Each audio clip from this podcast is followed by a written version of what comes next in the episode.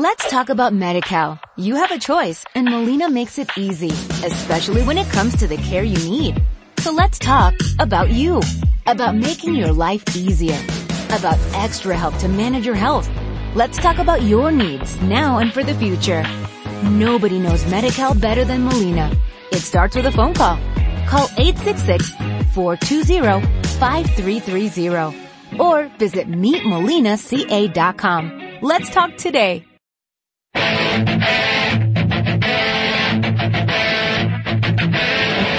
Comienza Keep Pushing, tu podcast de Fórmula 1.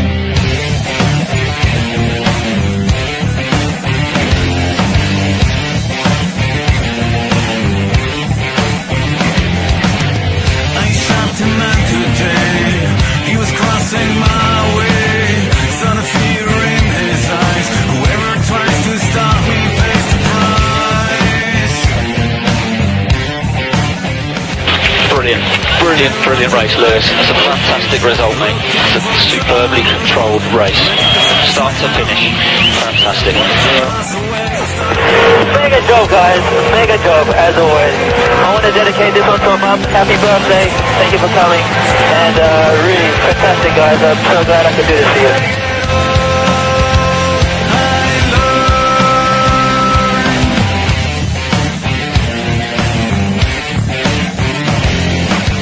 Bienvenidos, esto es Keep Pushing y estamos grabando nuestro capítulo número 30 en el que vamos a repasar el Gran Premio de Abu Dhabi que se celebró el- este pasado fin de semana en el circuito de Jazz Marina.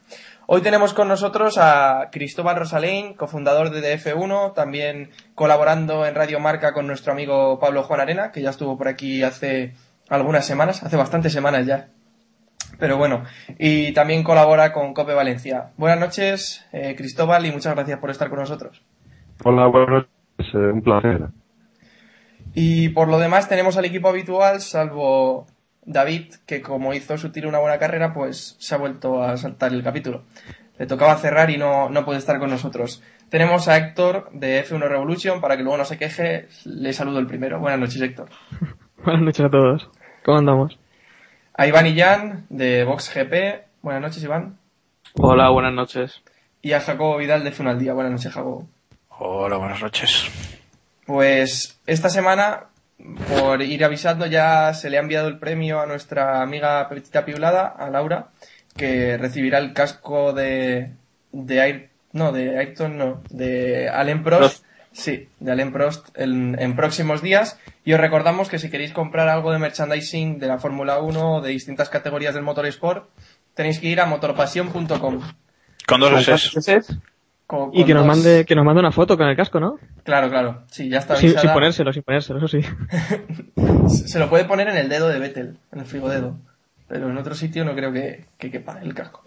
Pero bueno, eh, pues ya sabéis, motorpasión.com con dos S, que dice Jacobo.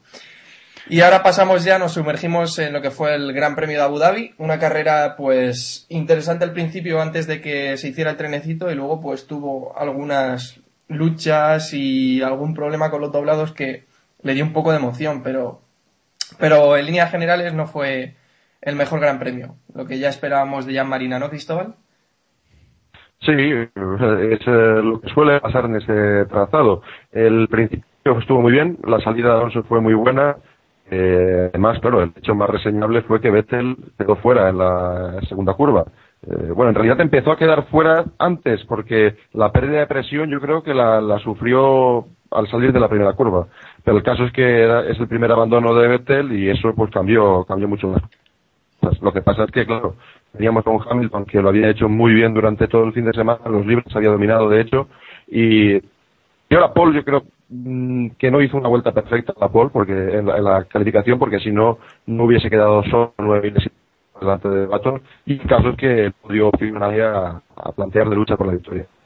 Pues sí, como, como comentaba Cristóbal, que a mí se me había pasado eh, destacarlo, eh, Sebastián Vettel ponía fin a su racha de 19 grandes premios consecutivos en los puntos, desde Brasil 2010 hasta Abu Dhabi 2011, prácticamente una temporada sin, sin desaparecer eh, de las 10 primeras posiciones Vettel.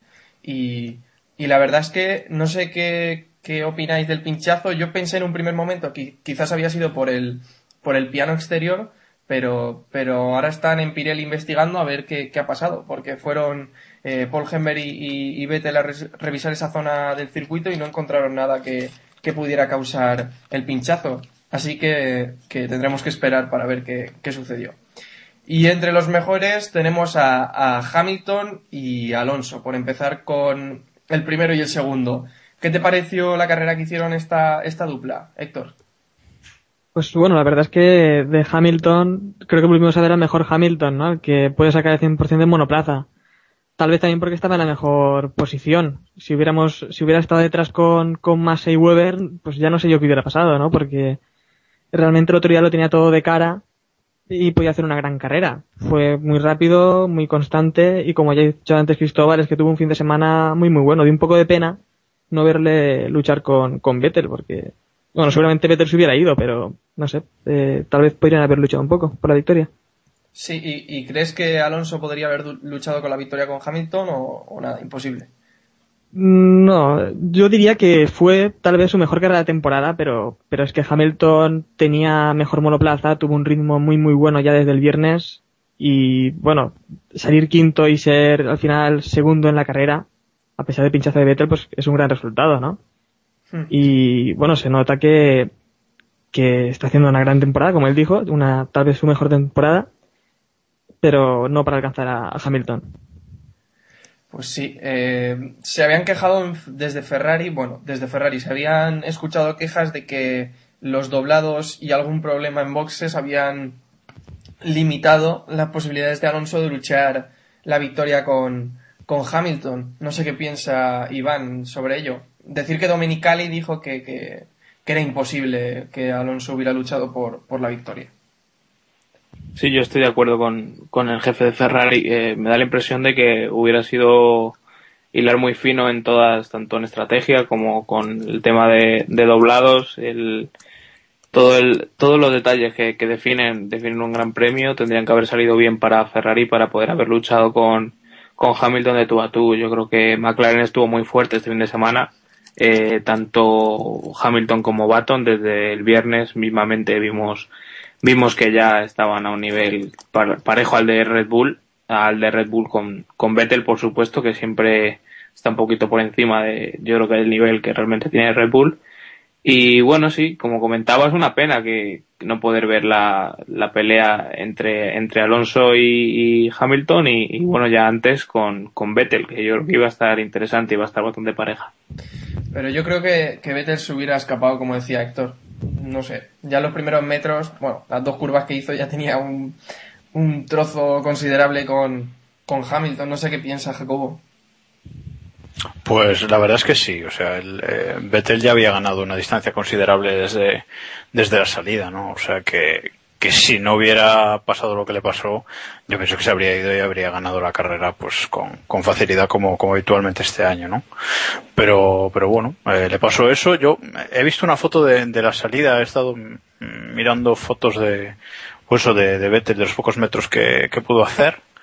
Y, y la verdad es que es que me parece que ya entrando en la primera curva mmm, tiene la rueda como un poco ya desllantada, ¿no? Como la goma un poco descolocada con respecto a la a la llanta. No, no sé, no he logrado sacar una captura demasiado buena como para, para publicarlo así, pero bueno, eh, creo que eso, que lo de las presiones eh, fue clave, ¿no? Eh, y después la lucha por la victoria entre Hamilton y Alonso, bueno, yo creo que hoy por hoy el coche de McLaren es bastante mejor que el de, que el de Ferrari. Y bueno, aún encima pues la segunda parada de Alonso con el Hispania y con el HRT, perdón, perdón, con el, con el HRT delante pues como que estropeó un poco todas las opciones, ¿no? Pero bueno, a mí me gustó verlos ahí, una lucha en, el- en- en la distancia, un poco haciendo la goma, Hamilton Sí. un poco así luchando eh, con los tiempos por vuelta. Y bueno, fue, fue bonito, lo que pasa es que, bueno, ya sabemos que Abu Dhabi es un circuito que salvo la primera vuelta las primeras dos vueltas, pues es bastante mediocre, ¿no? Pues en cuanto a, a espectáculo. Sí, es un circuito bonito, pero que luego eh, el trazado en sí no, no ayuda. Y os quería preguntar, ya para ir cerrando con Hamilton y con Alonso, después de que Baton haya estado por detrás de Fernando en esta carrera, la distancia para el subcampeonato son 10 puntos. No sé si pensáis que Alonso tiene opciones de superar a Baton, Cristóbal. Las tiene, matemáticamente las tiene, pero es, es muy difícil. Eh, como, como habéis dicho todos, eh, McLaren está claramente un paso por delante de Ferrari. Ferrari no ha evolucionado el coche desde Hungría, a excepción del alerón delantero, que por cierto solo montó Alonso y creo que puede justificar en parte la abismal superioridad que tuvo una vez más sobre Massa. Eh, la cuestión está que en Brasil pues lo tienen muy difícil, lo tienen muy difícil. Además Sí. es un circuito con curva me- con curvas medias eh, interesantes y, eh, y, eh, por carga aerodinámica creo que están eh, que están por detrás muy claramente. Por tanto, eh, bueno, eh, lo bueno que tiene es que puede llover, puede puede pasar cualquier cosa en Brasil y por tanto la- las opciones están ahí. Pero, pero claro, tiene un 80% del subcampeonato Baton en el bolsillo. Es que, por otra parte, eh, Alonso tendría que ganar la carrera y que Baton no fuera segundo, fuera tercero. Y aún así. Por ejemplo, o, o- si- pues, si acaba Alonso en el podium, tendría que ser eh, séptimo, si no recuerdo mal, y si acaba cuarto, tendría que quedar noveno. O sea que, bueno, posible es, pero, pero claro, eh, no hemos visto muchas veces noveno a, a Baton esta temporada, y sí hemos visto a Alonso cuarto más de una vez. Pues sí. Hombre, la cuestión yo creo que es que la opción que tiene Alonso es ganar la carrera y ya está. O sea, si no la gana no va a ser su campeón, yo creo. Y, y conociendo, conociendo cómo es el trazado, es prácticamente imposible que no gane un Red Bull. Ya, por eso. Sí, Héctor. No, que además el otro día, eh, sin los problemas del KERS de, de Baton, no sé qué hubiera ocurrido, ¿eh? porque eh, vimos que el McLaren era muy fuerte y tal vez sin esos problemas haber estado un poco más cerca. Eh, Yo ahí eh, eh, es lo que quería recordar también, que, que tuvo problemas y, y simplemente un dato que nos pone un poco en perspectiva. eh, es la última carrera en la que Alonso había quedado por delante de, de Baton fue en Alemania, que, que no sé si recordáis, pero vamos, creo que estamos hablando de julio, o sea que, Sí. que eso dicta un poco sentencia de la segunda parte de temporada que ha hecho Baton, que yo creo que está inalcanzable, porque 10 puntos son, no es solo superarle, sino ganar la carrera y, y meterle un par de, un par de rivales en medio, lo cual me parece muy difícil. Yo creo que ya hemos hablado bastante este año de la temporada de Baton y por detrás de Vettel, el año de Baton para mí es el, es el mejor. Y después de la temporada de Brown, yo creo que esta temporada de Baton es mejor todavía que la, que la temporada de Brown. o al menos ha demostrado más, porque no es un coche Claro. tan arrollador. Claro, claro. Sí, sí, y además que en 2009 se deshinchó, al contrario que esta temporada, cuando vio que tenía ventaja, puso la calculadora, para mi gusto, demasiado en marcha y descafeinó un poco el final de la, de la campaña. Este año, sin embargo, pues está dando mucha guerra y eso es, es genial. Pues sí. Y además sabe leer las carreras como nadie, como ya hemos dicho muchas veces. Y, y ojo, que si yo en Brasil, pues ya tenemos también ganador, ¿no? sí. Hulkenberg o cómo. No, hombre. a Río Revuelta, a Río Revuelto, ganancia de Wilson. Bueno, más allá comentaremos si consigue ese podio o se convierte en el peor piloto de Ferrari de los últimos 20 años. Ya, ya lo veremos en próximos capítulos. Kobayashi también está entre los mejores, pues acabó al final décimo, empezaba bastante retrasado, ahora mismo no sé en qué posición, la verdad. No sé si tenéis el dato por ahí. ¿La posición en la que salió, dices? Kobayashi, sí. El 16. Vale, salía decimosexto y acabó pues décimo en la zona de Sexto, puntos. Sí, decimosexto. Y acabó décimo en zona de puntos, sumando un punto para Sauber, un punto importante, aunque solo fuera un punto, eh, teniendo en cuenta que Toro Rosso tuvo una carrera bastante mala. Si os acordáis, la semana pasada dijimos que los Toro Rosso iban a ir bien. Y decimoquinto y abandono de Buemi. Iván, ¿qué quieres comentar de la carrera de, de Kobayashi? Pues simplemente resaltar que otra vez, tal y como han hecho en carreras anteriores, han vuelto a hacer la estrategia de, de parar en la primera vuelta, eh, tanto con, con Kobayashi como con Sergio Pérez, y yo creo que les ha salido otra vez de campeonato. Yo creo que viendo lo- la competencia que tienen y que yo creo que sinceramente Toro Rosso y, y Force India sobre todo están muy por delante de ellos, me parece que tiene muchísimo mérito que estén sabiendo sacar las, lo mejor de, de su coche, a diferencia de otros equipos que, como en el caso de Toro Rosso en esta carrera, que han estado muy por debajo de, lo esperado. Sí, eh, como dices, Sauber ahora está aprovechando, yo creo que está haciendo una estrategia al estilo Toro Rosso, como hacía Alguersuari cuando sabía que no tenía opciones, arriesgando con la estrategia, usando eh, una parada únicamente y, y arriesgando, ¿no? Héctor. Eh, no, es que, si no me equivoco, paró, eh, Kamui Kobayashi paró en la vuelta 5, si no me equivoco. No estoy del todo seguro, por lo que comentaba Iván. Pero bueno, es verdad que sí, apostando otra vez por Sí, una estrategia... vuelta, no recuerdo exactamente, Sí, pero... en una de las primeras vueltas pararon, salieron con duros, que, eh, pero pese a eso creo que ganó posiciones y todo Kobayashi en, en la salida. Estrategia como siempre extraña, pero le salió, le salió bastante bien. Eh, y Kamui Kobayashi ya tiene el doble de puntos que, que Sergio Pérez, que es una de las grandes promesas ahora mismo también en la Fórmula 1 y uno de los grandes aspirantes a, a Ferrari. Es que a mí me encantaría ver a, a, Kamui Kobayashi en un equipo, por ejemplo, formado por, con Hamilton. Imaginaos eso lo que sería. O al menos en un gran equipo. Sí, Kobayashi, como decías, eh, ganó posiciones en la salida, en, en pérdida de, de Bruno Senna, que perdió bastantes en la salida, no sé si... Sí, paró, paró, te digo, tengo los datos aquí, eh, paró la vuelta 5 y, y en la primera vuelta ya estaba un décimo, o sea que, que sí que es verdad que en esa salida ganó, ganó bastantes posiciones y fue, Sí, fue clave para remontar, sí. Sí, no es un piloto que se esconda en las salidas, tampoco Kobayashi, o sea que no sorprende. Cristóbal, ¿qué quieres comentar sobre la carrera de Kamui? Bueno, que yo creo es en cuanto a la salida, creo que se benefició de, que Pérez tuvo un toque en, la primera curva también, por eso tuvo que entrar en la primera vuelta. Y, quería romper una lanza en favor de Pérez, que efectivamente está detrás de de Camboy en el mundial, pero el- pero la hizo una carrera a la contra al tener que parar en la, en la primera vuelta y en- durante todos los entrenamientos, calificación incluida, fue fue ampliamente superior a, a Kobayashi. Eh, lo que pasa es que ya, ya te digo, tuvo mala suerte y es una lástima porque eh, con los, los errores continuados de Toro Rosso y eh, digamos a la estela de, de, de Kobayashi o incluso delante podrían haber hecho una carrera pa- para estar prácticamente lo- los dos en los puntos. Claro, eh, lo que comentas tú, que, que podían haber aprovechado la oportunidad de los abandonos de Toro Rosso para, para sumar puntos importantes para el campeonato, pero tuvieron la mala suerte de que los dos Force India eh, acabaron por delante suya, tanto Sutil como Di Resta, octavo y noveno respectivamente, que también pues merecen un sitio entre los mejores. Eh, Iván, ya que comentabas que los querías entre los mejores.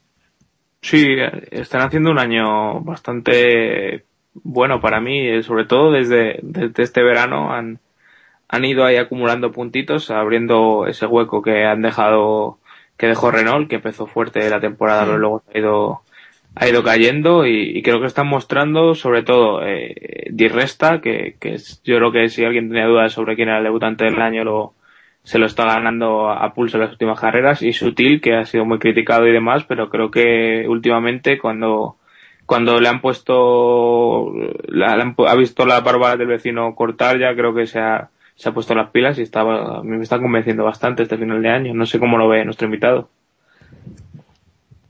Pues a mí me ha encantado, me ha encantado cómo lo han hecho. Me- la carrera de Di Resta, mm, sinceramente, ni, ni la entendía cuando estaba rodando durante tanto tiempo con los neumáticos duros. Se hizo, se hizo media carrera tranquilamente con los duros y luego tuvo el valor de aguantar también los blandos eh, durante otra media carrera.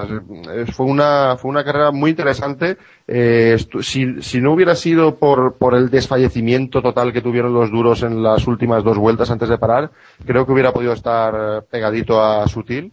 Eh, y en cuanto a- al alemán, pues oye, lo vimos luchar con Schumacher durante, durante mucho tiempo y que el, que el equipo, digamos, B de Mercedes esté poniéndole las cosas difíciles al propio Mercedes, pues debería hacer reflexionar a, quienes se gastan el presupuesto de Mercedes y, y, y de luego ponerse muy contentos a, a todo el equipo de, de Force India que está muy rodado, que, que, que lo han, me, me ha gustado especialmente la temporada de Force India porque eh, fue, lo tuvieron muy complicado en la pretemporada, no les, no les gustaba cómo iba el coche, sobre todo el tren delante- delantero les dio muchos problemas. Bueno, ya sabéis que cambiaron el morro y, y demás, y cómo se han rehecho y cómo le han, le han sacado los colores a, a Sauber y a Toro Rosso, que eran los rivales por antonomasia, es para quitarse el sombrero. Pues sí, buena carrera de Force India, ¿no, Jacobo? Sí, muy bueno, la verdad. Yo creo que han dado un, bueno, yo creo no, lo han dado, ¿no? Un, golpe sobre la mesa y diciendo la sexta posición es del campeonato es nuestra y, y se acabó, ¿no? Porque la, la evolución que venía trayendo Toro Rosso yo pensé que iba a continuar en esta en esta carrera, pero vamos, se ha visto que no y, y Force India se ha puesto las pilas y, y ha hecho un carrerón y la verdad que estén sus dos pilotos en, en los puntos dice mucho, ¿no? Y, y bueno, ya la distancia que tienen con respecto al, al séptimo y al octavo, ¿no? A Sauber y, y Toro Rosso ya, ya es insalvable, ¿no? Creo que de hecho, eh, Villaimaya dijo, ha dicho que, que eso, que ya la- tienen la sexta posición en el bolsillo, ¿no? O sea que bueno, que, que, que, bueno, que felicidades al equipo porque la verdad es que yo hace dos o tres carreras tenía todavía mis dudas de que, de que consiguieran esa plaza, ¿no? Porque veía a Toro Rosso bastante fuerte, pero vamos, eh, se ve quién ha logrado mantenerse y, y quién no vaya. El problema quizás de todo Rosso es que hay circuitos en los que van muy bien y hay circuitos en los que van muy mal. No tiene un punto medio. Sí, pero esta pista, esta pista siendo con tan largas rectas y así Ya. parecía que les iba a ser propicia, pero Sí. para nada. Pero es que además lo de, lo de. Force India, eh, luchar contra, contra Schumacher es muy importante porque comparten motor los, monopl- los monoplazas y, y estuvieron luchando con él eh, sutil hasta que se vino un poco atrás por, por el cambio a neumáticos medios, pero dieron, dieron una buena imagen. Sí, Cristóbal. Eh, perdón, eh, que ya que había salido Toro Rosso a colación y, y quiero señalar que lo estaban haciendo bastante bien en carrera, sobre todo Buemi lo estaba haciendo bien. El problema está que Buemi tuvo un problema mecánico y Jaime no, primero no tuvo una buena salida, luego, Luego tuvo el boxes. problema este que le descabalgó, le descabalgó totalmente de la carrera en boxes. Eh, no sé, ese fueron, fu- creo que fue más bien un problema estratégico y de fiabilidad, según el coche, que un problema realmente de rendimiento del STR6 que ya hemos visto en otros grandes premios que a lo mejor han sacrificado un re- una parte del rendimiento en calificación. Creo que fue, que podría ser el caso, porque en libres estuvieron más adelante y, Sí, y vamos, es, un patrón que hemos visto en, en otras carreras, por ejemplo en Valencia Jaime salió décimo octavo y acabó octavo, eh, y luego en carreras se rehacen, Merced también yo creo una estrategia a, una, a un setup muy pensado para carrera. Creo que podría haber sido el caso, pero luego se, se vinieron abajo, eh, ya digo, por problema mecánico en el caso de Buemi, por, por error claramente del equipo en, en el caso de Jaime. Claro, pero yo más que nada lo, lo decía porque con, con respecto a, a Force India, el, eh, los tiempos de Toro Rosso en clasificación estaban casi un segundo por detrás, ¿no? Entonces, eh, yo Sí, creo sí, que sí. ahí se ve un poquito que, que, que sí es cierto lo que tú dices, que, el, que tuvieron muchos problemas en carrera y que seguramente habrían acabado eh, luchando por los puntos si no pasase nada, pero vamos, que, con respecto a Force India estuvieron, estuvieron bastante atrás. Pues sí, la verdad es que Toro Rosso está teniendo algunos problemillas en ese, en ese aspecto y bueno, lo que comentabais, Alguersuari tuvo el problema en boxer que yo creo que ya le sacó de la carrera completamente y Buemi que lleva tres, eh, tres abandonos en las últimas cuatro carreras, así que problemas, problemas para el piloto suizo. Y bueno, hablábamos de Alguersuari y pasamos a los peores, una semana que vuelve Alguersuari a los peores después de bastantes grandes premios entre los mejores, ¿eh? Alguersuari, Maldonado y Sena, creo que es necesario que los tratemos a los tres a la vez, a los tres peores a la vez, porque bueno, no es que hicieran una carrera eh, excesivamente mala, pero es que eh, sí que como doblados no hicieron su trabajo tal y como debían. Eh, Iván, ¿qué te pareció? Vale, bueno, te daba paso a ti no por no por eh, nada en especial, eh, que conste. Pero bueno, si quieres comentar eh, lo que pasó con los doblados, pues adelante. Sí, es un poco, es un poco delenable la actitud de, de estos chicos. Yo creo que ya además lo llevamos viendo varias carreras, no es solo, no es solo en esta. eh, vimos a Maldonado hacer el ridículo, sinceramente, porque no, no apartándose, sino, sino luego después cuando se quiere apartar y se mete en un sitio malísimo, fuera de la trazada, encima de un piano y demás y demás, que, que al final hacer una cosa extraña es lo que, lo que provoca un accidente. O sea, si tú te apartas en plena recta o demás, pero sí que favoreces un poco, pero si no, la, la lías. Y bueno, me parece que están bien sancionados, pero también quiero recordar que en el pasado eh, ha habido muchas quejas y, y nadie se ha llevado sanción por esto. O sea que, que al fin y al cabo, mm, si es un inicio de, de que a partir de ahora se va, se va a penalizar mucho ma- más, esto, me parece bien. Si no, pues a lo mejor les ha quedado el muerto a estos y han pagado lo que, lo que se, se van, se han ido ganando otros durante el año. Claro, yo imagino que es eso, que a partir de ahora ya se van a poner duros porque con Massa, eh, Alguersuari estaba rodando al lado de Massa, por ejemplo, y hubo un momento que estuvo a punto de adelantar a Massa. Y siendo un doblado, me parece que por muy rápido que vayas, no tienes que intentar esa maniobra poniendo en peligro la carrera del, del piloto que te está doblando, ¿no, Jacobo? Sí, por supuesto. O sea, yo creo que, que es difícil también eh, regular un poco esto, ¿no? Porque, por ejemplo, en el caso de, este fin de semana de, de Jaime y de, y de Maldonado con, con Alonso y, y Weber, ¿era? Mm, bueno, Eh, sí, sí, era Sí. Weber. Y Weber, ¿no? Pues eh, es una situación un poco, claro, el, el piloto que va a ser doblado está luchando con el de delante, llega además la, la chicane eh, y no sabes dónde meterte, no tienes, no tienes sitio donde meterte, ¿no? Entonces eh, es difícil. No sé si a lo mejor eh, a estos pilotos doblados sería mejor pues que, que frenaran un poco en la recta anterior y, Claro, y los dejaran pasar. Lo que pasa es que, claro, dices yo freno y el de adelante con el que voy luchando, si no frena, se me meten dos coches en, el medio, ¿no? Entonces, yo creo que es una situación, es una situación bastante complicada. Eh, en cuanto a lo de las sanciones, mm, pues no sé, yo creo que hay que, como dice Iván, o sancionarlo siempre o, o sancionarlo nunca o, o simplemente a lo mejor eh, dejarlo en, en reprimendas, ¿no? Esto que ahora le han dado valor a las reprimendas, ¿no? Si, llevas, si llevas tres. Yo creo que a lo mejor sería una solución, ¿no? Este tipo de, de cosas, una reprimenda en vez de, en vez de una penalización más dura. Y, y bueno, igual así, no, por lo menos no lo harían tres veces seguidas, ¿no? O sea, sería un poco, un poco una solución. Aunque, aunque como digo, creo que es muy complicado ese tema de, de los doblados, sobre todo eso, esos doblados de la zona media ya llegando al top 10 que están luchando por, por cosas, ¿no? claro. Es que ese es el problema. Sí, el sí. problema está en que, en que también das puntos hasta el décimo, con lo cual tienes media, Hmm. medio, medio pelotón peleando por los puntos, peleándose por algo, que no es lo mismo que dar puntos a los seis primeros y demás, que, que a lo mejor le da igual acabar el, el 10 o el 11, pero tal y como está la cosa, eh, pues ruedas el 14, hay mucha igualdad y sabes que con un par de abandonos o demás puedes puntuar, entonces nadie regala nada, entonces es una, es un poco complicado de, de, de poder jugar a estos chicos cuando, cuando se están jugando también sus carreras, ¿sabes? A pesar de que haya comentaristas en la tele que no se den cuenta de eso. Ahí está, está el palo dado. Héctor, No, que bueno, eh, Maldonado estuvo bastante dormido en algunas ocasiones de la carrera, pero en otras, eh, durante la carrera, bueno, tampoco hizo super carrera. Yo diría que incluso fue una de sus mejores. Eh, salía muy atrás.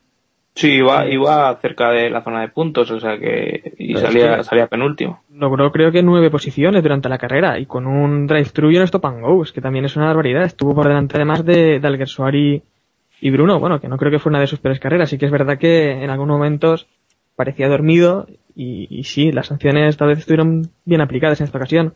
Pero en otras ocasiones de la temporada, yo creo que incluso se han pasado con las sanciones. Algunas son un poco, no sé, tampoco hay que ser tan duro con los doblados, porque ya lo comentáis también.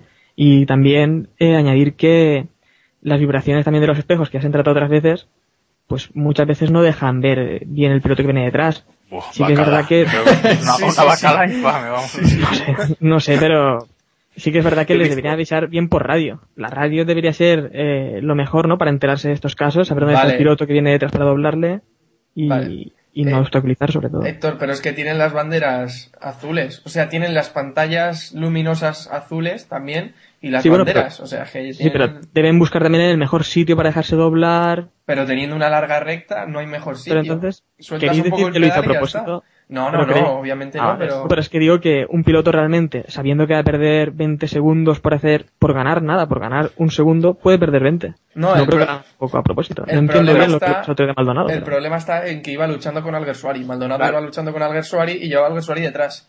Alguersuari Sí, lo pero que dejó después pasar... va a perder también a Alguersuari, que no- Ya, ya, ya. Luego la lió Alguersuari también, pero... O sea, y que en estos momentos, o sea, incluir a... Incluir a Maldonado entre los peores no es por la carrera que hizo, sino por... Más que nada por esta actuación puntual de, con los doblados, ¿eh? No es... no es por otra cosa. Eh, Cristóbal, ¿qué te pasó, qué te pareció la, la actuación de estos tres pilotos? Bueno, pues yo tengo una perspectiva quizá un poco discordante y es que le echaría más el muerto a Maldonado en este caso, eh, porque creo que cuando hay que levantar el pie eh, lo tienen que levantar los dos o tiene que, o tiene que dar muestras el piloto que va detrás de que no te va a adelantar. Aquí, eh, claro, es cierto que Maldonado en ese punto de la carrera iba mucho más rápido que el Gersuari, de hecho luego lo adelantó y se lo dejó muy rápidamente, le metió 10 segundos en otras tantas vueltas. Pero el caso es que eh, yo creo que Maldonado estuvo tan agresivo que Alguersuari en todo momento temió por su posición. Y en ese momento levantar el pie es complicado. Luego, eh, es cierto que en- con esa maniobra casi le dieron el podio a, a Baton porque perdieron, Massa y Weber perdieron 5 o 6 segundos en dos vueltas con, por culpa de los doblados.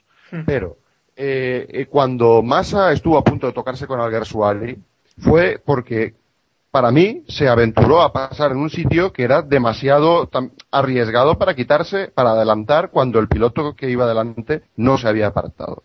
Y, por último, me pareció que hubo muchos indicadores eh, lumínicos azules, pero pocas banderas. Y a veces el, el componente del comisario eh, se echó, yo creo que se echó de menos en este Gran Premio. Es, es importante el, el gesto de un comisario, eh, puede, puede poner las cosas más fáciles a un piloto. Aparte de que te enseña la bandera, te puede, el, el, el cómo te la enseña, el cómo la agita, el cómo eh, también, también, también influye. Y me pareció que en Abu Dhabi hubo especialmente pocos comisarios. Yo es que de Eh, hecho creo que no le echaría- creo que de noche no, no salen los comisarios con las banderas, que simplemente cuando se hace de noche eh, los comisarios no salen y dejan simplemente los, los indicadores Claro. lumínicos, no sé.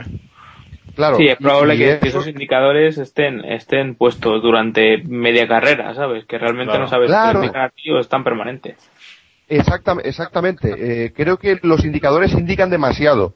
Eh, esto los pilotos no van a levantar la voz en público, sino probablemente en algún briefing.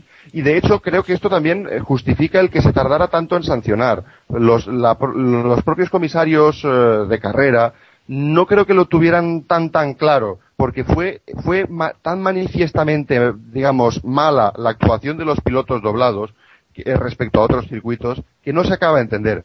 Lo que sí que está claro es que, por ejemplo, Maldonado, que cuando en solitario se encontró, creo que también con Weber, y le adelantó la recta y luego le frenó, le eh, Sí, intentó frenar un poco antes, pero frenó al mismo tiempo que el otro piloto y se encontraron en el pico de la curva, eso sí que me pareció quizá demasiado, ¿no? Oye, si estás doblado, tienes que levantar el pie, no te estás jugando. En ese momento, además, Maldonado no se estaba jugando la posición con nadie y por eso cargo un poco las tintas sobre, sobre Pastor en esta ocasión, que para mí se pasó de, de agresivo. Pero en el caso de Jaime, mm, creo que estuvo más influido por la cuestión de, de Maldonado y luego es que Massa fue muy agresivo a la hora de adelantarle, forzando o, arriesgando un golpe eh, para mí necesario cuando, por ejemplo, Baton ya estaba cinco segundos por delante.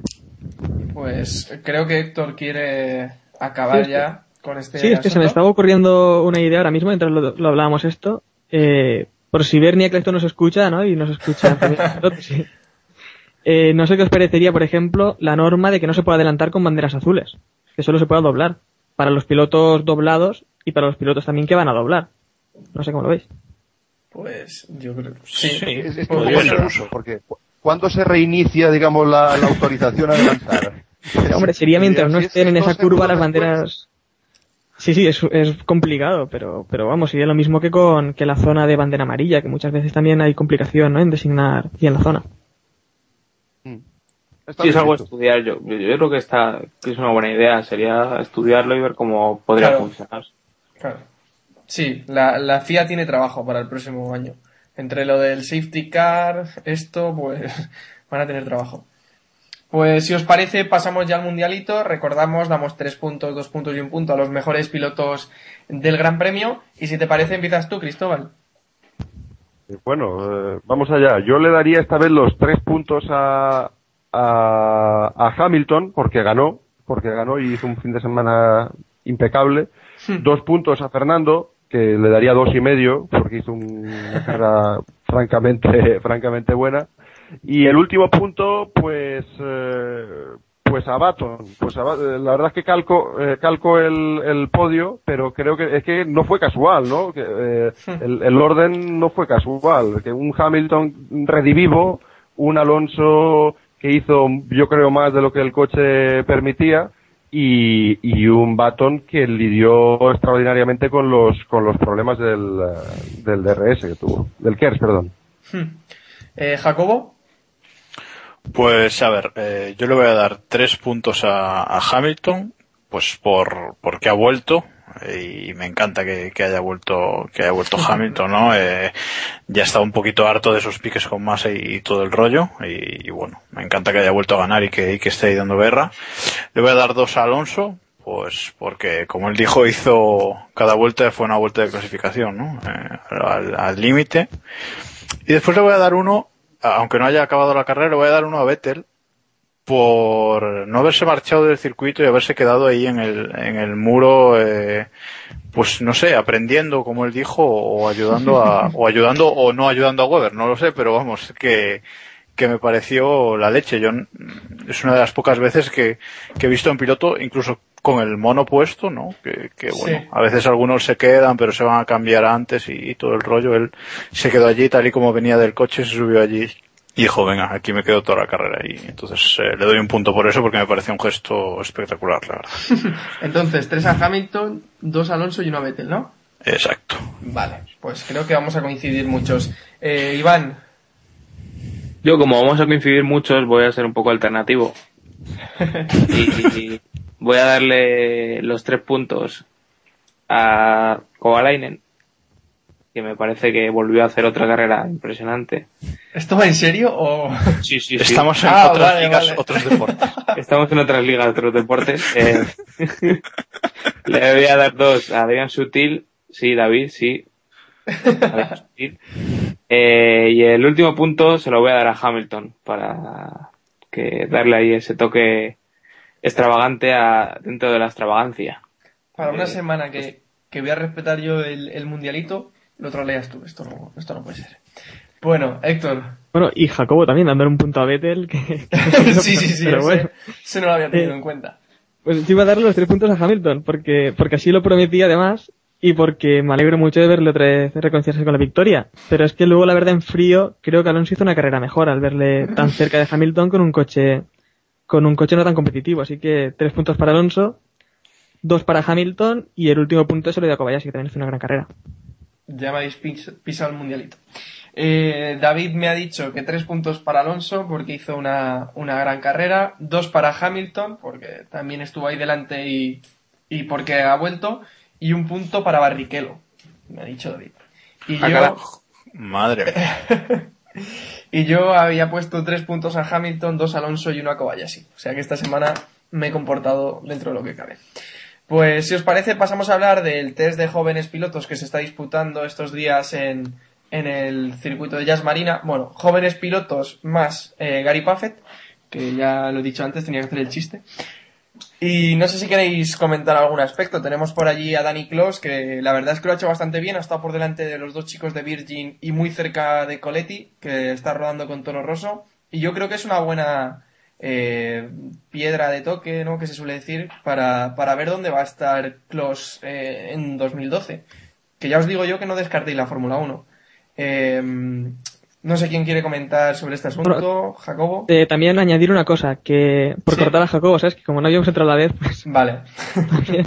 añadir también que, que bueno, Kloss ha dado el, el doble de vueltas, ¿eh? Que los pilotos de Virgin. Vale, sí, porque Eh. el- creo que los pilotos de Virgin han estado Sí, sí. uno por la mañana y uno por la tarde, ¿no? Si no me equivoco. Sí. Pero bueno, también hay que decir que Kloss ha dado menos vueltas que los pilotos de cabeza. No tengo ahora mismo la lista de vueltas, pero ha dado bastante menos. Creo que ha dado 68 vueltas, si no me equivoco. Sí, sí, Hablo sí. de memoria. Me suena, me suena que sí. Sí. Sí, 68 vueltas ha dado Kloss y Coletti, por ejemplo, ha dado 87. O sea. Pero bueno, parece que en el equipo han quedado bastante contento con el trabajo que ha hecho Dani y, y él también estaba bastante contento. Jacobo. Pues la verdad es que sí. La verdad es que ha hecho el equipo, todos han quedado contentos y parece que la relación puede, Sí. puede dar sus frutos para el año que viene, ¿no? O sea, él ya, él ya lo ha dicho también hoy, eh, Dani, eh, Yo está claro que quiere ir a la Fórmula 1 o, o- o competir en la GP2 con un equipo ganador. Bueno, Barbadas, Sí, sí, sí, sí, no. si ya lo dijimos, si ya lo dijimos, si ya se lo dijimos a él, o sea, ya Se quería lo- hacer el loco, pero... Sí, Sí, sí, sí, no. Entonces, entonces, claro, yo creo que, que creo que era el Loy el otro día que decía por Twitter que la cosa depende del dinero, ¿no? Eh, si tiene más dinero irá a la Fórmula 1 y si no le llega, pues se quedará en, en la GP2. Pero bueno, eh, yo creo que la, la relación con el equipo es buena, que hoy han, han hecho todos un, un gran trabajo y que todo el mundo ha, ha quedado contento, no ha tenido problemas, eh, ha rodado regular y ha ido poco a poco bajando sus, sus cronos, se ha quedado muy cerca de, de Toro Rosso, así que oye, ¿qué, qué más se puede pedir, no? Yo creo que, que fantástico el, el test de Dani. Pues Es sí. otra cosa, ha quedado a solo una décima de, de Coletti. Claro. Con, con un coche que ahora mismo no recuerdo el otro día, pero vamos, es varios segundos inferior. Pues Sí, mira, pero bueno, es que, es que yo creo que, que los tiempos, vamos, o sea, a mí me parece una locura. eh, hacer los- no puede ser los solo. Eh, porque aparte de la pista mejora, los compuestos son distintos y, y ya hemos visto eh, lo que cada uno está probando. O sea, hemos visto a Ferrari con la parrilla puesta. en el- en el- Se la lleva puesta, ¿no? Parrilla o, tel- o tendedero, depende de cómo... Williams, por ejemplo, con, con los escapes ya apuntando por arriba. O sea, que, que creo que no, no se puede valorar los tiempos a pesar de que siempre Sí, hay... y también añadir que, que otros, unos nuevos Pirelli, Pirelli también está probando neumáticos que eran también varios segundos más, más, más rápidos, según han dicho. Claro, claro, es que es que no tiene no tiene mucho mucha lógica eh, pasar de las sensaciones que te puedan dar y, las sensaciones de que, que digan los pilotos y demás. Como es prácticamente igual que la pretemporada, pero yo creo que incluso menos menos importante. No sé cómo lo verá nuestro invitado, que no le estoy dando mucha bola, la verdad. Pues gracias, Iván. La verdad es que, eh, claro, eh, los que tienen la telemetría en la mano lo tendrán mucho más claro. Nosotros es muy difícil que con los tiempos en la mano y el número de vueltas, solo con esos pequeños datos y las declaraciones, que por supuesto están todas adulteradas, eh, sea por el jefe de prensa de turno o por el propio piloto que se autocensura, pues eh, no creo que vayamos aquí a, a dilucidar quién lo ha hecho bien y mal, ¿no? Lo que está claro es que, bueno, eh, que con un, mínimo indicador sí puede, sí puede sacarse. Oye, está un segundo y pico por delante de los Virgin. Eh, claro, Dani es un piloto más experimentado que, que muchos de los que han rodado hoy. También hay que, hay que tenerlo en cuenta. Lleva tres temporadas en GP2. Para mí eso es precisamente lo que le convierte en un tío muy interesante para un equipo de Fórmula 1 que quiere introducirlo de tercer piloto. Eh, y lo que, lo que realmente me, me tiene en ascuas es eh, o me gustaría saber son las impresiones de los pilotos con los nuevos neumáticos. Porque esto de los neumáticos también daría para un buen rato de hablar. El, el querer acercar los compuestos, que el duro se parezca más al medio, que el medio se parezca más al blando, que todos duren mucho más. Yo creo que no- nos vendieron la moto al principio de esta temporada los Pirelli y luego se han vuelto mucho más conservadores eh, también por razones eh, prácticamente comerciales, ¿no? Supongo que cuesta vender neumáticos en el, en el Norauto cuando en la pista duran cinco vueltas. Claro. Y, Y también el problema de los, de los virutazos estos que deja en la pista, que, que es que luego te sale la trazada y te coges unas bolas que, que no puedes, que es que te vas. O que jueguen con el counter más de la cuenta y tengamos una noticia de los Pirelli son peligrosos, eh, como vimos en Spa, ¿no? Eso, eso está clarísimo.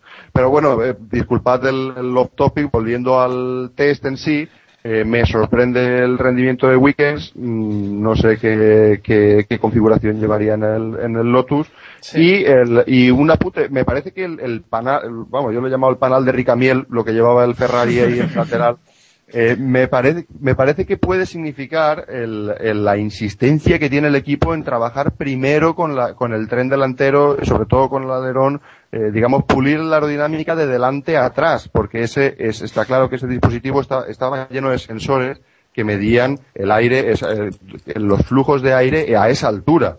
Eh, y no solo pegado al, al coche, que es lo que pueden ver con las, con las parafinas, sino también eh, las turbulencias que pueda crear a, a prácticamente un metro de distancia el coche, que me- no lo había visto nunca y me ha parecido súper interesante. Sí, así- también- yo creo que yo creo que así es, eh, porque si nos fijamos Ferrari está trabajando mucho en, en ese alerón delantero del que del que estamos hablando poco, pero, pero la verdad es que está siendo protagonista en las últimas, las últimas carreras. Y creo que tiene su lógica porque en parte la, eh, la parte trasera del, del coche va a cambiar mucho más de cara a la próxima temporada. Entonces eh, es más fácil hacer esa adaptación y luego y luego dar el paso a, a esa parte trasera cuando ya tienes controlado un poco la parte la delantera, claro. Sí, eh, Bianchi ha dicho que, que el test de la mañana era básicamente de pruebas aerodinámicas y, y para ver eh, el problema de la vibración del, del ala delantera, o sea, los problemas que había tenido Massa en, en India sobre todo y también aquí, también se habían reproducido aquí en Abu Dhabi. En Abu Dhabi. Héctor, ¿querías apuntar algo más? Eh, que tal vez también estaban volviendo a, a mirar a ver si tienen bien calibrado el túnel de viento, ¿no? Que siguen aún a lo mejor con este, porque hay- vuelven a haber rumores de que el túnel de viento podía, tener algún fallo de nuevo y, y bueno, no sé si Jacobo quiere comentarnos algo sobre el mismo tema. No, yo solo, yo solo iba a interrumpirte y hacer un, un apunte curioso que en, en- no sé si habéis entrado en la pues pues en la web de prensa de Ferrari, ¿no? En donde tienen las las fotos que han que han subido de, de los test y las fotos en las que aparece lo que es la parrilla esta de, de Ricamier, como le llaman. El panal. el panal. Eh, pues las fotos las ha subido en, en- en baja resolución, ¿no? O sea, todas las fotos, todo el resto de fotos las han subido como habitualmente, pues en, en alta resolución y las del panal eh, justamente las ha subido en 1000 píxeles por 900 o una cosa así, ¿sabes? O sea que... Se habrán hecho con el, con el iPhone. Que se han no no creo que se han que se han querido esconder un poco también no pero pero vamos yo creo que, que Ferrari se va a equivocar otra vez centrándose como se está centrando en el alerón delantero y sobre todo centrándose en que le falla a masa que es lo, lo normal o sea. Yo creo que el problema, lo que está diciendo Jacobo, es que eh, Ferrari quiere copiar el alerón delantero a Red Bull y, y hasta que no lo consiga no van a parar. Y, y no sé si pensáis lo mismo, pero, pero yo creo que es eso, que, que quieren cobrar, co- copiar el alerón delantero de Red Bull. Pero es que también, otra cosa, copiando nunca se va a ganar al otro equipo. Es que va siempre a ir atrás de él. Tienes que copiar y aportar algo más. ¿No? Hombre, yo- el- el- la esperanza siempre está, o al menos yo pienso eso todas las noches, es que, que, se, que se acaba el difusor soplado eh, en retención y no en retención, porque no hay soplo, hay escapes periscópicos como, como han mostrado hoy en Williams y como era habitual en la Fórmula 1 hace, hace relativamente poco. Y, y el único gran premio que no hubo difusores soplados, pues ya sabéis lo que pasó. Eh, estuvo Ferrari por delante, a pesar de que era un circuito teóricamente que estaba en la lista negra. Y eh, es la única esperanza que, creo que nos, nos, puede quedar de que el año que viene haya, haya cambios importantes en, el orden de los punteros. Me gusta el término ese de escapes periscopio. No sé, es una mezcla ahí un poco extraña. Volviendo al tema de jóvenes pilotos. Eh, comentaba Cristóbal que, que podría ser Dani una buena opción como tercer piloto. ¿No le veis como, como posible titular o no sé, no sé qué pensáis? No, no le he visto la cartera. Vale. Es, es la, es la clave. Claro, es, que es lo que es lo que decía yo un, po- un poco yo antes, ¿no? Que, que depende del dinero que tenga, pues eh, irá, irá a la Fórmula 1 o, a la GP2 y, y si va a la GP2, pues eh, seguramente también tenga opción de ser tercer piloto de, de HRT, ¿no? Entonces, eh, ese, es el, ese es el problema. Bueno, de hecho, Dani, hoy creo que es la primera vez que, que le hemos oído decir que no le importaría ir a un equipo como tercer piloto, que hasta ahora nunca lo, nunca lo había dicho, que, que yo sepa, por lo menos Sí. últimamente. Y, y hoy ha sido la primera vez que lo ha dicho, ¿no? Con lo cual eh, ya podemos empezar a vislumbrar un poco lo que, lo que le está pasando por, por la cabeza, ¿no? Y, y es eso, eh, dinero. Si llega un patrocinador, será piloto de Fórmula 1 titular y si no, pues eso. GP2 y probador y a esperar lo que, lo que venga, la oportunidad que, que caiga por ahí. GP2 con Barwa. Eh, esa es la, la solución a, a no entrar. Que por cierto, las declaraciones estas a nuestro, a nuestro amigo Adri Mancebo, que se las ha- han sido así en exclusiva para, para Grand Prix actual. Dime, Héctor. Eh, pues que no, nada. Eh, también hay que recordar que HRT es un equipo donde corren muchos, muchos pilotos. Tal vez el equipo donde más pilotos han corrido en estos, en estos últimos años, eh, que están estos, eh, estos equipos nuevos, ¿no? Entonces, estar ahí como tercer piloto en, en HRT, o no sé si Klo se refería a HRT o cualquier otro equipo, pero estar como tercer piloto en HRT casi te asegura correr al menos alguna carrera en la temporada. Tal vez en, en España o en, en o en Valencia podría, podría tal vez correr, no sé qué Lo piensa que te asegura correr una, una carrera en, H- en HRT es, es lo, lo que comentábamos antes, el, lo que tengas en el bolsillo. Sí. Un patrocinador local, como Artiquella Sí. y esas cosas. ¿no? Que por cierto, ahora que estáis hablando de esto, ayer lo hablaba co- con, David Rubia, que no sé si pensáis que este tercer piloto, bueno, este piloto que han subido, que creo que es Faucen o algo, algo similar, ¿no? Faucen no es... ¿Quién? Vale, qué no, hablas? espérate, espérate, espérate un segundo. Bertón, Charuz. Vale, y- Bertón, Bertón, sí, perdón. No sé, se me ha ido la pinza. Bertón, eh, ¿no pensáis que quizá lo puede usar HRT para sacar algún patrocinador francés de cara a un supuesto Gran Premio de Francia? No. Vale. Vale. sinceramente, mi impresión es que el, el sábado a esto de las 12 o por ahí, que se acabó ya la carrera de, de GP2, en el parque cerrado de la GP2, se levantó Colin Coles y dijo que quién era el que pujaba por el asiento. Y ya Se está. puso allí con la maza encima del atril, ¿no? Y- Exacto, y quién da más, quién da más, y ya está, fueron los que pasaron por allí, punto. Pero esto es igual en Toro Rosso y en, y en varios equipos más, o sea que, que a mí no me, no me sorprende, la verdad. No, pero Bertón decía que él se había ido ya casi de Abu Dhabi, que le llamaron y qué tal. Le convenció la oferta a última hora. Sí, sí, o sea, no sé. Y bueno, si queréis también podemos comentar el hecho de que Bertón lo, lo anuncie en el blog que tiene la Federación Francesa de Automovilismo y HRT lo confirme 12 horas después. No sé si queréis apuntar algo en ese en esa dirección. Iván Por. No, no, Yo yo, no, yo- no quiero, no quiero perder los pocos amigos que me quedan. Sí, yo, pero esta mañana ya, o Yo, sea como, que- yo como no los tengo, pues ya me da igual. No, yo creo que HRT este año ha tenido pues dos eh, fallos de prensa brutales, ¿no? Uno este, que bueno, al fin y al cabo tampoco es tampoco es tan grave, y el otro el de el de Tesa, ¿no? Que, que vamos, se habría anunciado meses después si no llega a salir a salir aquel día publicado, ¿no? Entonces, mm, que se miren con ojo a quién tiene el equipo y quién y quién va hablando por ahí, ¿no? Porque la verdad es que es que estas cosas eh, no es que le hayan afectado, pero en, en otra ocasión igual te puede echar abajo un, un negocio. Claro, sí, es, es lo que comentaba yo ayer cuando, cuando se filtró la noticia, pero claro, si es que es el propio piloto el que, después de hacerse el, si- el asiento y todo, Sí, sí. sí, el sillín, el asiento, se eh, lo, lo publica en su blog, pues, pues ahí el tema tú ya no puedes hacer gran cosa, no sé. Sí, yo, eh, hombre, quiero romper una lanza en favor de, de HRT porque el, el equipo de prensa eh, tiene que lidiar con cosas muy complejas eh, que los equipos grandes no tienen. Primero, eh, trabajar mucho con muy poca gente y luego, sobre todo, que tienen unas condiciones, eh, digamos, mucho más variables que otros equipos. Eh, probablemente las negociaciones, eh, eh, no sé si fueron como apuntaba Jacobo con, con la maza, pero desde luego se han cerrado muy tarde, se han cerrado muy tarde y el componente económico ha sido, es todavía más determinante que en otros, que en otros equipos. Por tanto, la premura no es buena consejera. Y luego me da la sensación que el piloto también ha, mirado un poquito fuera de tiesto.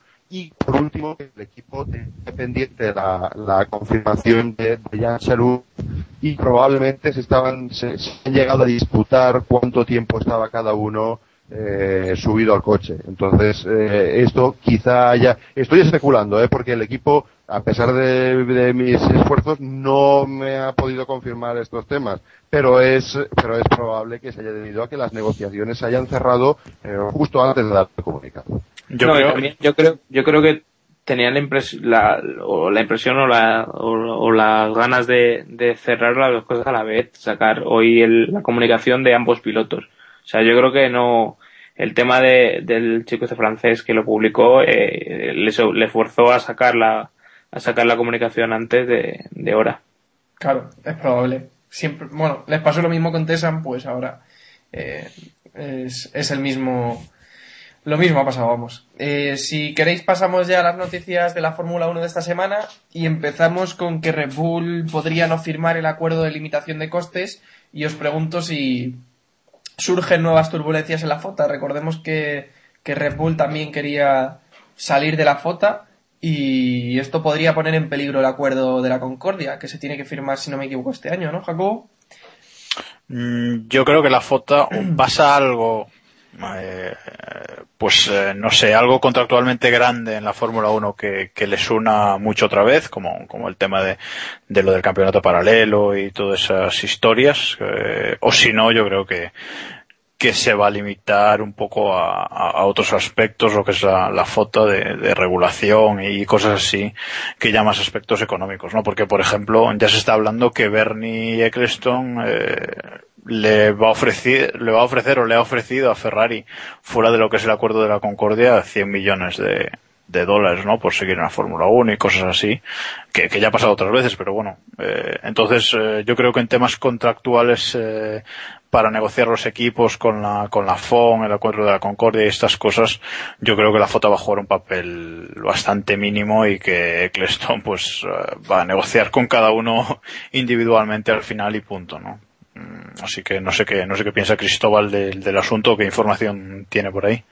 Ah, Me parece un apunte buenísimo el que acabas de hacer. La, la unión de la FOTA es eh, directamente o inversamente proporcional al acuerdo que tienen con Eccleston. Si, si los equipos están contentos con lo que Eccleston les está ofreciendo, la FOTA va a carecer de sentido. Van a, porque incluso lo que van a hacer es cada uno buscar su propio interés eh, y arañar lo que puedan. En el caso de Ferrari es evidente que va a tener mucho más que arañar, eh, primero porque históricamente siempre lo ha tenido, porque es el que más le aporta al deporte, por nombre, por prestigio, por historia, y, y además pues porque, porque este año, por ejemplo, han hecho una concesión muy importante con el, y perdonad que vuelva al tema recurrente, pero la cuestión de los difusores soplados, eh, eh, si Domenica le dice adiós a los, a los difusores soplados, se lía allí la de Dios es Cristo, porque el, el grupo técnico, el grupo técnico no tenía, no, de la, de la, de la federación, no tenía demasiada idea de cómo, de cómo limitar el, el- el soplado, porque ni siquiera conocían los sistemas a fondo de cada, de cada equipo, Así que hubi- hubiera sido un punto de, polémicas eh, inservibles y que hubiera dejado la, reputación del deporte por el suelo. Y ahí eh, Ferrari y sus socios se la enfundaron eh, soberanamente y eso, claro, no dudéis que eso lo va, se lo va a cobrar de una forma u otra. Por tanto, pues, pues bueno, es, es eh, hasta cierto punto normal hasta lo que, lo que veo y, y casi me alegra que no, que no haya unión entre los equipos porque significa que están más o menos conformes y que, y que tarde o pronto se va a renovar el Pacto de la Concordia. Vamos, que le deben una a Ferrari después de aquello, ¿no, Héctor? Eh, no, yo volviendo al tema de, de la limitación de costes, es que bueno, Red Bull tiene, tiene muchos recursos, ya lo, ya lo sabemos todos, ¿no? También Ferrari. Pero es que también eh, estos, estos últimos acuerdos también han hecho que Ferrari no pueda utilizar sus, sus dos circuitos, ¿no? Fiorano y Mugello. Entonces deben buscar un poco todos los equipos, hacer una Fórmula 1 un poco más estable y que no hayan tantas, que en un coche no pueda ser un segundo más rápido como hemos visto esta temporada. Y pues no sé si es que Red Bull ha acertado plenamente o es que sí que se han gastado más y tienen más trabajadores de lo que, de lo que acordaron. Si no recuerdo mal, fue Helmut Marko, ¿no? Esta semana quien, quien dijo que Red Bull dudaba de firmar el acuerdo de limitación de costes. No, no, no dudaba, dijo que el acuerdo no actual no lo iban a firmar. Pero es que también dijo que no se firmaba porque habían lagunas. Como diciendo que no querían firmarlo, no porque quisieran sobrepasar los límites, sino porque querían que otros equipos no iban a respetarlo. Porque No, se y podían porque- soltar por algunas lagunas o... Si tú conoces esas lagunas, es obvio que les vas a, Sí, sí, que claro. las vas a, a entrar en ellas si, si, por si piensas que la competencia lo va a hacer. Y, y es lo que yo, lo que yo pienso, también un poco lo que ha dicho Marco. Eh, creo que es imposible de, de hacer un, un estudio serio sobre esto y hacer una, un límite serio. O sea, eh, conocemos mil, mil tejemanejes y demás. Es como el tema de los impuestos y, y demás. En, lo estamos viendo hoy en el día a día de que de que quien, quien tiene mucho dinero tiene grandes abogados y siempre acaban encontrando la, el resquicio legal para, para pasarse por el forro de la ley. Así que pero por esto digo que Red Bull no es que diga, no, es que yo quiero sobrepasar el límite, sino que está diciendo, hay, un- hay ciertas lagunas, se pueden saltar, tal vez haya que mirarlas entre todos y, y acordar un nuevo, No, un hombre, pero yo- contrato. Yo creo que es un poquito lo de lo de Ross Brown eh, de cara a la temporada 2009, ¿no? Él dijo, ojo, que aquí hay una laguna en el reglamento con el tema de los difusores, tal, tal, no le hicieron caso y él dijo, pues muy bien, pues entro por aquí, me hago mi difusor doble, os gano el campeonato y os quedáis con cara de tontos. Y yo creo que Red Bull es ahora lo que se está refiriendo, a como no cambiéis esto, nosotros nos vamos a gastar aquí todo lo gastable y más, y después no vengáis llorando, ¿no? Entonces, claro. Vendemos muchas latas, nos sobra la pasta. O sea sí, sí. Nos da igual. Dicho lo cual, eh, es un off topic. eh, a mí Marco me da mucho miedo. No sé si habéis leído esta tarde, no sé quién lo publicaba por Twitter, lo que había pasado entre... Eloy. Eloy, sí, cierto. Eh, lo que había pasado con la vuelta de Alguersuari que le fastidió un poco a Vettel y tal. Y Marco da mucho miedo. O sea, yo solo digo eso. Pero bueno. Bueno, pero no es lo único que hemos escuchado de, de, de No, Marco. ya, ya, hombre. De Marco cualquier cosa, ya. Pero yo si lo veo en un circuito, no me acercaría mucho a él, la verdad. No. Además, con esa mirada que tiene así un poco... Bueno, recordáis el, el accidente que tuvo, que le apartó de la competición, precisamente se le metió una piedra eh, por la visera y le, le- le- le- vamos a decir que le estropeó un ojo. Y sí, sí, le da un aire siniestro que además confirma con cada declaración y Sí. además son, son cada vez más soberbias según van ganando más. El tío se va creciendo, es, eh, es, eh, es alucinante. Pero ocurre con todo el equipo Red Bull, porque yo, por ejemplo, Adrián Newey tampoco hubiera imaginado escuchar algunas cosas que hemos escuchado decir esta temporada.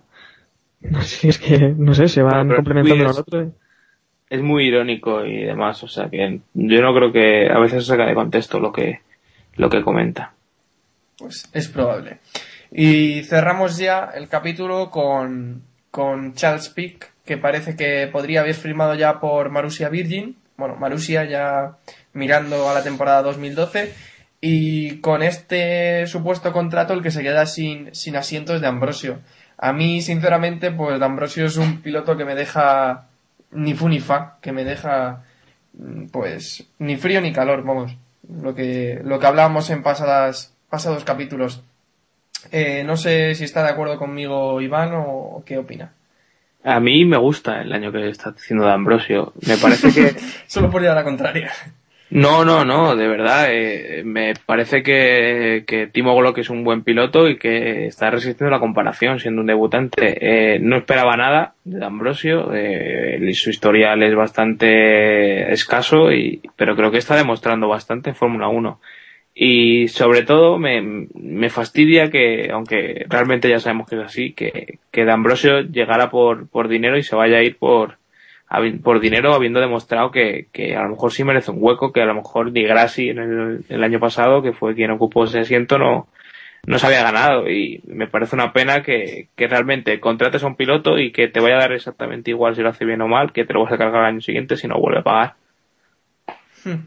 El resto, eh, Cristóbal, ¿qué te parece?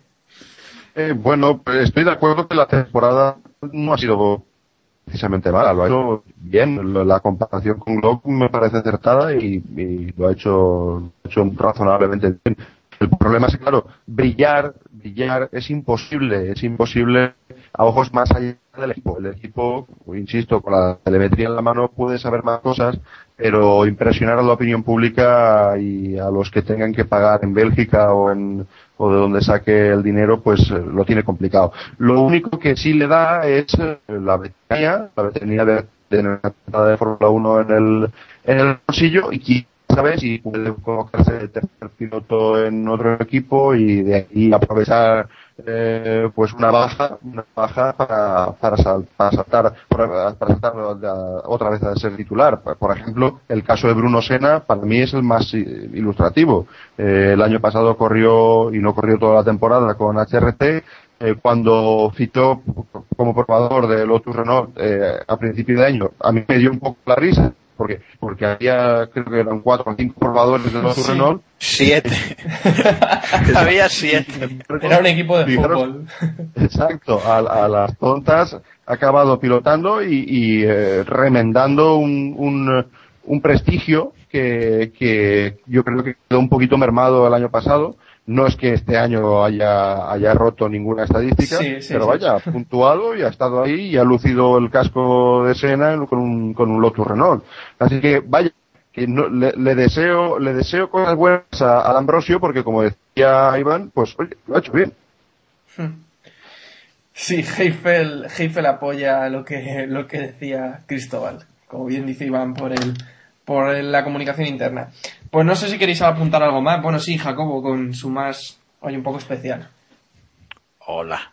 bueno, que, que estoy de acuerdo con, estoy de acuerdo con Iván y Cristóbal que D'Ambrosio no ha hecho una mala temporada, pero si estuviese David aquí conmigo, eh, aquí estaría de acuerdo conmigo en que, en que ha pasado bastante desapercibido todos los de Estoy de abajo. acuerdo, sí, yo estoy de acuerdo.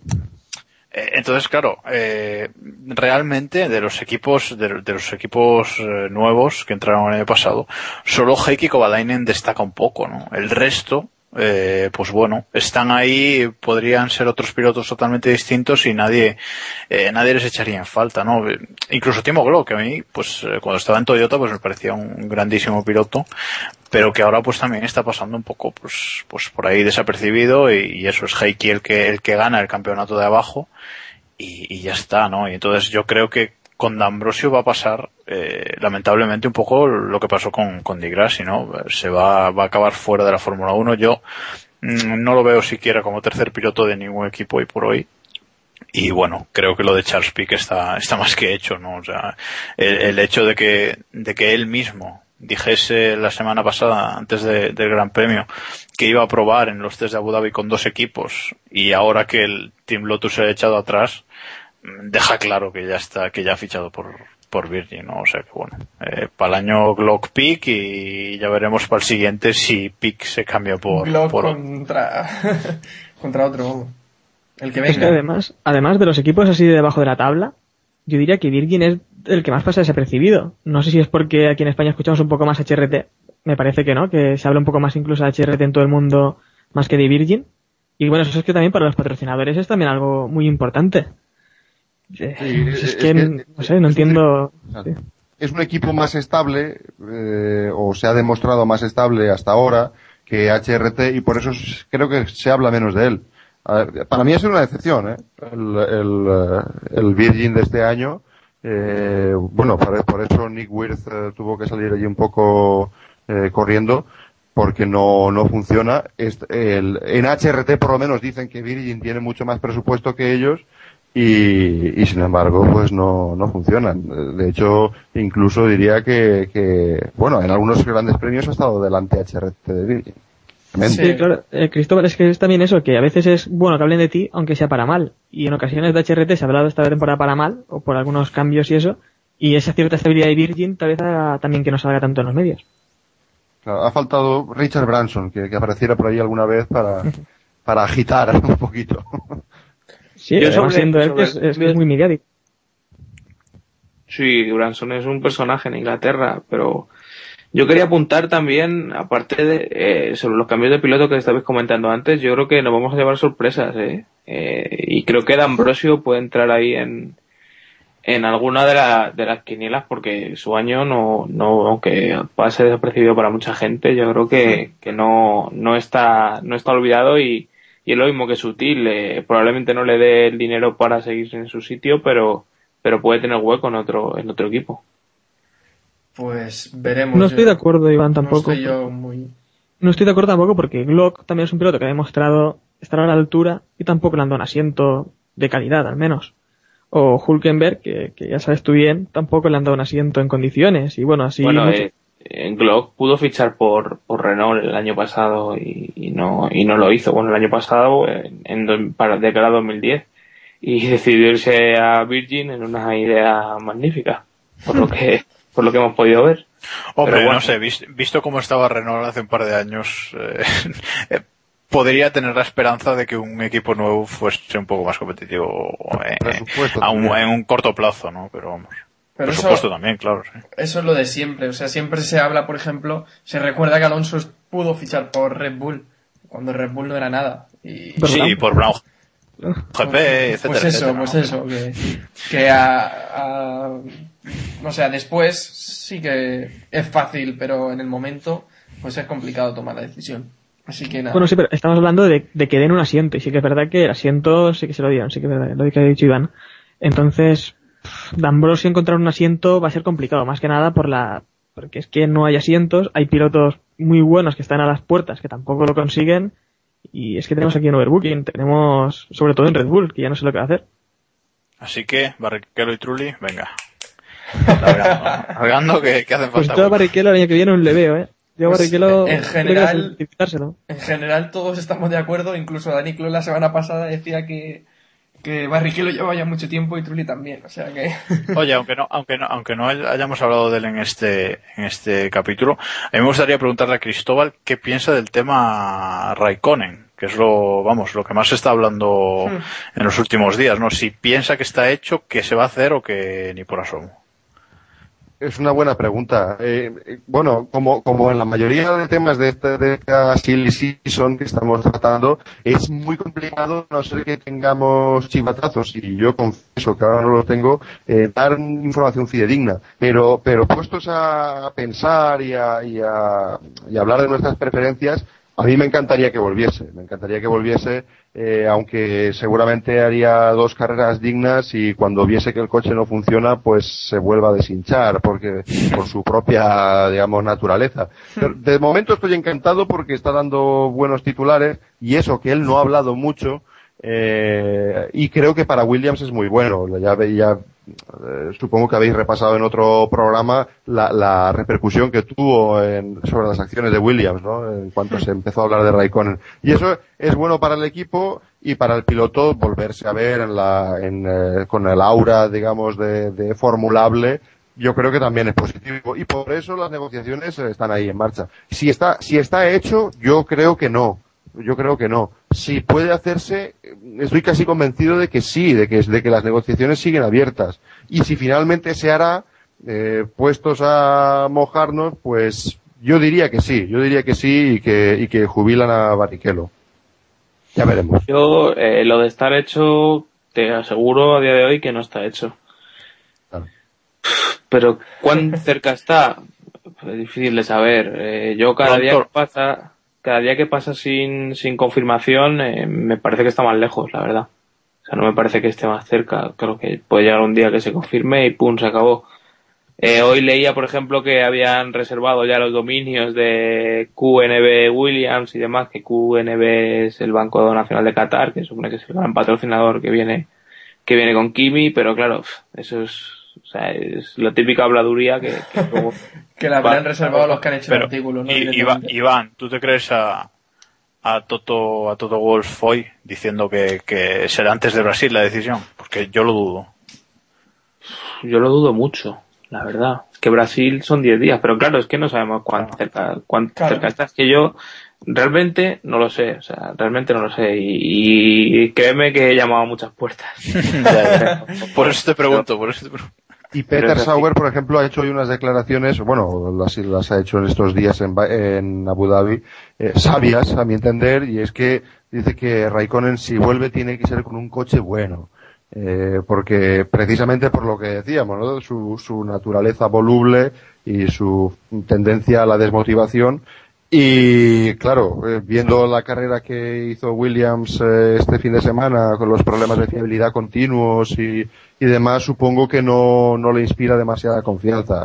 Eh, probablemente, eh, si el coche fuese bueno, eh, él hubiese sacrificado una parte importante del dinero por, por hacer el acuerdo. Eh, es que son dos debates distintos. Eh, yo creo que una es que prácticamente si Kimi quiere volver a la Fórmula 1, eh, pocos sitios le quedan que no sean Williams. La verdad, y eh, puede ser de que se rumoree y se Renault. diga que puede ser Renault, que puede ser Toro Rosso, que me parece una locura enorme que se diga que puede ser Toro Rosso. Pero yo creo que, que es un, es un buen, un buen sitio. La otra cosa es que, claro, si el coche es un hierro, pues está, está fuera. O sea, Kimi no va, no va a pelear por ese coche ni, ni nada, ni nada que, que no nos, que no hayamos visto hasta el momento. Ya hemos visto que cuando el coche no iba, no iba. Pues veremos. Yo en Toro Rosso no lo veo, ni, ni de broma, la verdad, pero bueno. En Renault y en Williams sí que, sí que vería aquí. No sé, ya veremos. Pues os recordamos las formas de contacto para que podáis hablar con nosotros. Es Twitter, twitter.com barra en Facebook, facebook.com barra eh, keeppushingf1, nuestro correo electrónico que es igual, keeppushingf1 arroba gmail.com y nos escucháis en iTunes o en iVoox. Ahora se supone que en iTunes ya tiene que descargar mucho mejor. El otro día estuve probando y sí que iba mejor porque ya está todo centralizado en el servidor de de iVoox. Bueno, desde que se fue, desde que se fue Steve Jobs no iba un poco mal, pero ya hemos dado un toque allí a ver qué pasa. Sí, ya hemos movido el tema en California. Bueno, Cristóbal, muchas gracias por estar con nosotros. Ha sido un placer tenerte hoy repasando lo que ha sido la actualidad esta semana. Eh, Muchas gracias a vosotros por invitarme, me lo he pasado muy bien y, y keep pushing, ¿no? Sí, sí, ahí estamos, ahí estamos dándole.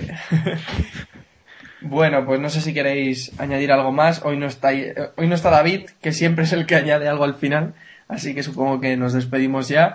Y nada, pues nos vemos la semana que viene repasando la actualidad previa al Gran Premio de, de Brasil, última carrera del año. Y nada, ya os iremos comentando lo que tenemos pensado para pretemporada, porque esto sigue- seguirá si todo va bien la, la próxima temporada. Así que nada, un saludo, gracias por escucharnos. Depende del dinero, claro. Sí, bueno, también dependemos de los millones. Tengo buenas ofertas, ¿eh? Sobre la mesa. ¿De GPcast o de Stop and Go? Muchos lugares, no quiero No, descubrirlo. no quiere cerrarte puertas, ¿no?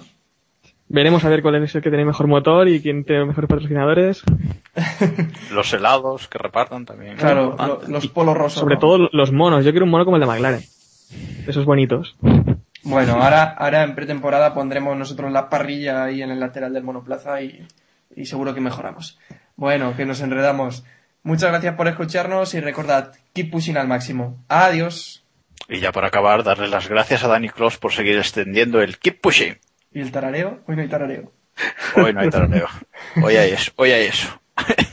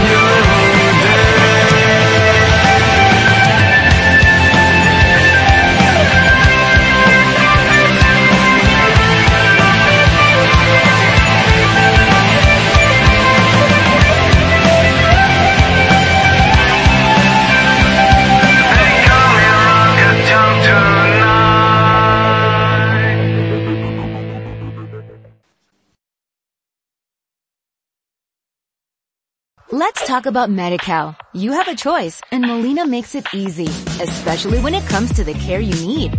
So let's talk about you, about making your life easier, about extra help to manage your health. Let's talk about your needs now and for the future. Nobody knows MediCal better than Molina. It starts with a phone call. Call 866-420-5330 or visit meetmolinaca.com. Let's talk today.